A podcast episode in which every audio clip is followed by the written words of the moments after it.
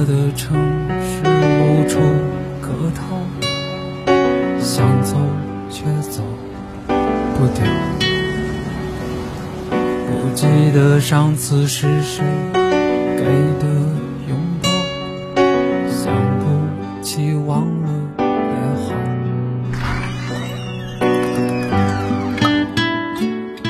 不在深夜。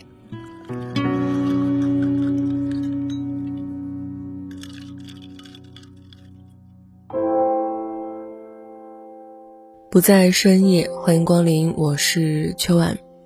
在这个雨夜，我点开了披荆斩棘的哥哥，顿觉，哇哦！这其实是一声赞叹。在二零二零年的六月，乘风破浪的姐姐用一把火。点燃了整个夏天，随后这场火越烧越旺，贡献了一整年的热度跟流量不说，还让芒果超媒的市值逼近了一千三百亿。隔壁的优酷见状，赶紧有一学一的推出了男版浪姐，叫《追光吧哥哥》。奈何这群中年男人们追的光，不是耀眼放光芒的光，而是油光。邪魅问土味情话。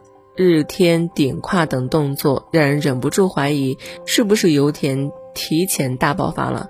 这些操作也让芒果忍不住白眼一翻，笑讽对家东施效颦，学不到精髓。这不，今年他们就不慌不忙地整出了新活，披荆斩棘的哥哥。大原则提前给哥哥们说好，不许眨眼，不许甩胯。如果有这样的动作，导演就会把你剪掉，剪掉。其实我特别能理解导演这种严阵以待的态度，因为中年男人和中年女人是两种不同的生物，后者内卷久矣，最明白观众喜欢看什么；前者舒适圈待久了，对市场一知半解，看到女孩子们见了邪魅男孩会尖叫，见了酷比 boy 会说啊我死了。就有样学样，忽略了自己的年龄感和质感，最终也成为了尤物。所以披荆斩棘的哥哥一出，就强调两个字，叫质感。而根据芒果这次邀请的嘉宾也能够看出，这个质感不仅是指舞台表现，还包括嘉宾们的能力水平以及性格。哥哥们太多了，这次呢，我就捡几个大家议论度最高的来聊一聊吧。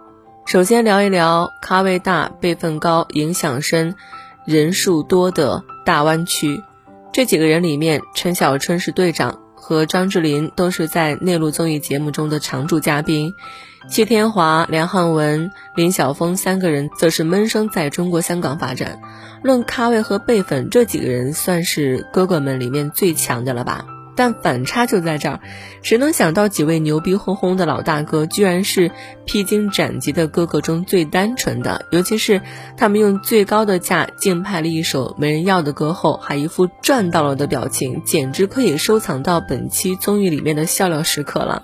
连隔壁的胡海泉见状都忍不住笑说：“大湾区的代表们不太适合进入拍卖和收藏行业，容易吃亏。”但大湾区就是有着这样一种谜一样的气场，并靠同类的气息凑到一起。组合刚成立时，几个人的第一反应不是研究怎么搞节目，而是不用讲普通话。后续组团成功之后，梁汉文又担心以后有新队员加入了，是不是需要开始说普通话了。于是，在陈小春的带领下，大湾区让人带儿化音的港普就上线了。但爆笑之余，这群人也揭开了中年男人们的另外一面：自娱自乐和少有的功利心。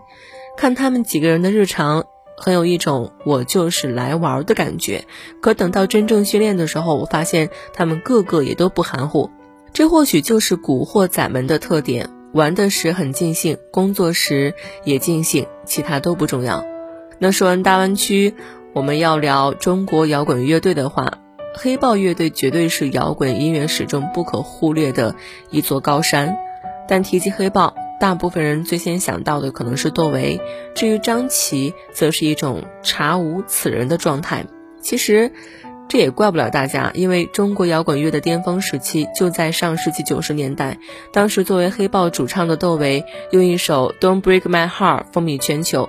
步入新世纪之后，中国摇滚乐进入最沉寂的低谷，而黑豹主唱这么多年来也是来了又去，团队一直处于新人磨合、离开的死循环里。直到二零一三年，张琪加入成为主唱，直到今天。所以在某种程度上，张琪承袭了黑豹的夕阳光，但他又无法带领乐队在非摇滚时代向前一步。直到他出现在披荆斩棘的哥哥这个舞台上一亮相，大家才一拍脑袋，恍然大悟，说：“哎，这里面藏着这么牛逼的一个人物呢！牛逼到什么程度呢？无论什么榜，他都能凭借高人气稳居第一。从微博粉丝不过几万，摄像都懒得给他单人镜头，到粉丝暴涨二十万，个人镜头清晰度忽高忽低。”而张琪的这种突然爆红也绝非偶然。披荆斩棘的哥哥虽然是一个男团性质的节目，但他的主要观众还是女性啊，所以张琪出圈的主要原因就是帅。形似木村拓哉的脸庞，不羁又忧郁的气质，飘逸的长发。张琪一出场，台下以及节目之前的姑娘们就被镇住了，扑面而来的摇滚感，炙热到吓人。让人不禁感慨，音乐圈可多少年没有出过这么好看又这么劲儿劲儿的男人了。不过张琪的唱功才是其真正的魅力点。作为黑豹主唱，他的实力毋庸置疑。首场舞台秀，众人见识到了张琪嗓音里的穿透力和渲染力。而在节目第二期的结尾，张琪的即兴演唱也掌控了整个氛围走向。另外，张琪还有一个梗非常好玩儿。早前他曾在采访中说自己曾一度不在乎任何人的情绪。主持人接话问：“那媳妇呢？”他就哼哼地说：“媳妇是要惯的，也只惯他一个人。”结果到了节目里面，他忙前忙后给大家倒水，被胡海泉调侃是服务系人格。至于舞台上放狠话的张琪，早就不知道藏哪儿去了。那同样在看了披荆斩棘的哥哥之后，大家也都有了一个共识，那就是原来戚薇真的很快乐。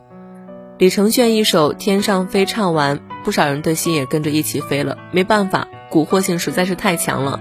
挑逗的眼神，低沉的嗓音，简单几个动作，李承铉就把那种斯文败类感以及禁欲感诠释的极为高级。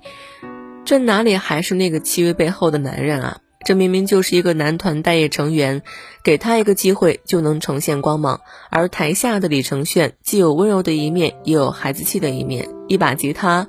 自从排练房挂在身上后，他就再也没有拿下来过，还又蹦又跳，脑补各种耍帅的画面。可当他注意到李珠贤因为教他练吉他想起往事后，就开始自责内疚：“我做的很笨，我不应该在他面前这么喜欢弹乐器，可能会让他……嗯，最后默默的红了眼眶。”这种丰富的共情能力，跟他七年的全职爸爸生涯也息息相关的。在伊丽静主持的访谈定义当中，他直言。在家照顾孩子真的很辛苦。为了做一名好爸爸，他曾经抑郁过、自责过、也怀疑过。同时，他也不是自愿在家带孩子的。之所以选择当全职奶爸，是因为女性演艺事业的周期相对较短，而男性则灵活很多。所以他希望戚薇能在女演员的黄金年龄中去实现自己的价值。至于他自己，则可以在 Lucky 上学之后再出来打拼。这种思考角度其实很打动人的，因为在这个家庭当中，李承铉放在首位的不是谁赚钱多谁养家，而是夫妻二人价值的先后体现。这背后不是利益，而是爱呀。在李承铉身上，你能看到他既有自己身为父亲和丈夫的责任，也有身为一个男人在事业当中的上进心，而这就是他的可贵之处。其实，说实话。披荆斩棘的哥哥当中，每个人都很有聊头。比如，表面温文尔雅，见到游戏机又舍不得撒手的李云迪；个性鲜明，没啥心眼儿的理想；不怒自威的赵文卓；拆台达人张晋等，他们都打破了自己的固定人设，呈现出了多面性来。